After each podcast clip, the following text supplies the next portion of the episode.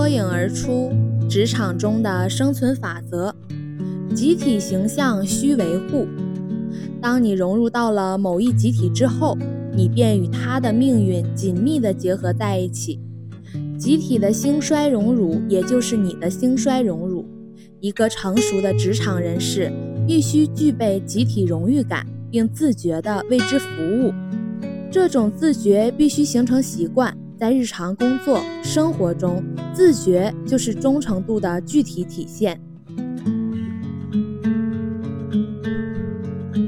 在这种情况之下，要求你在工作中，就连拨打和接听电话时，都应该注意语气，以之来体现出你的素质与水平。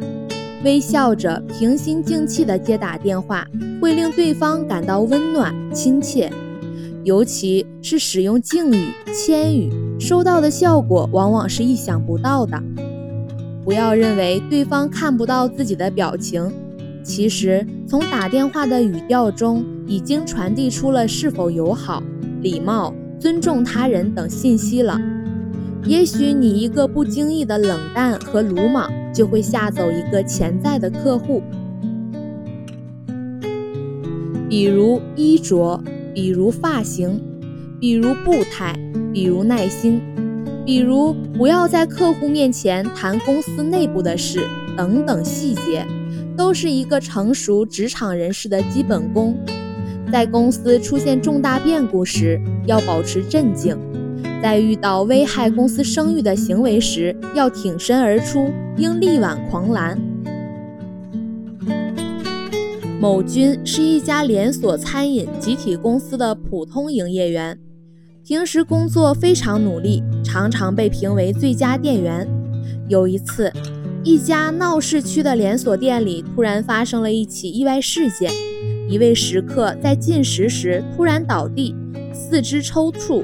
口吐唾沫，众人一时惊慌失措，纷纷怀疑食品中毒，甚至有人拿出电话通知报社和电视台。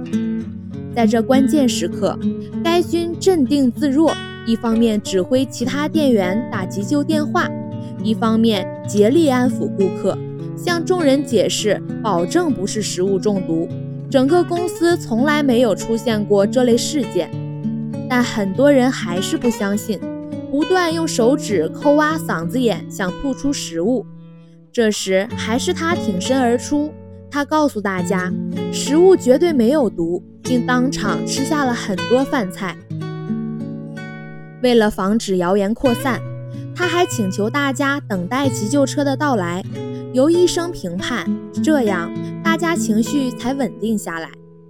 不久，急救车过来了。经验丰富的医生告诉大家。所谓中毒，顾客实际上是典型的羊角风发作。不过凑巧赶在这样一个场合，大家尽可放心。电视台和报社来到后，他将事件的来龙去脉解释清楚，并详细介绍了公司的卫生措施。坏事变好事，让一场负面报道变成了正面报道。该军能临危不乱，并能在关键时刻挺身而出。积极维护集体的利益，这不仅为公司挽回了信誉，而且也为他自己赢得了更多的信任与机会。不久之后，他便晋升为部门经理。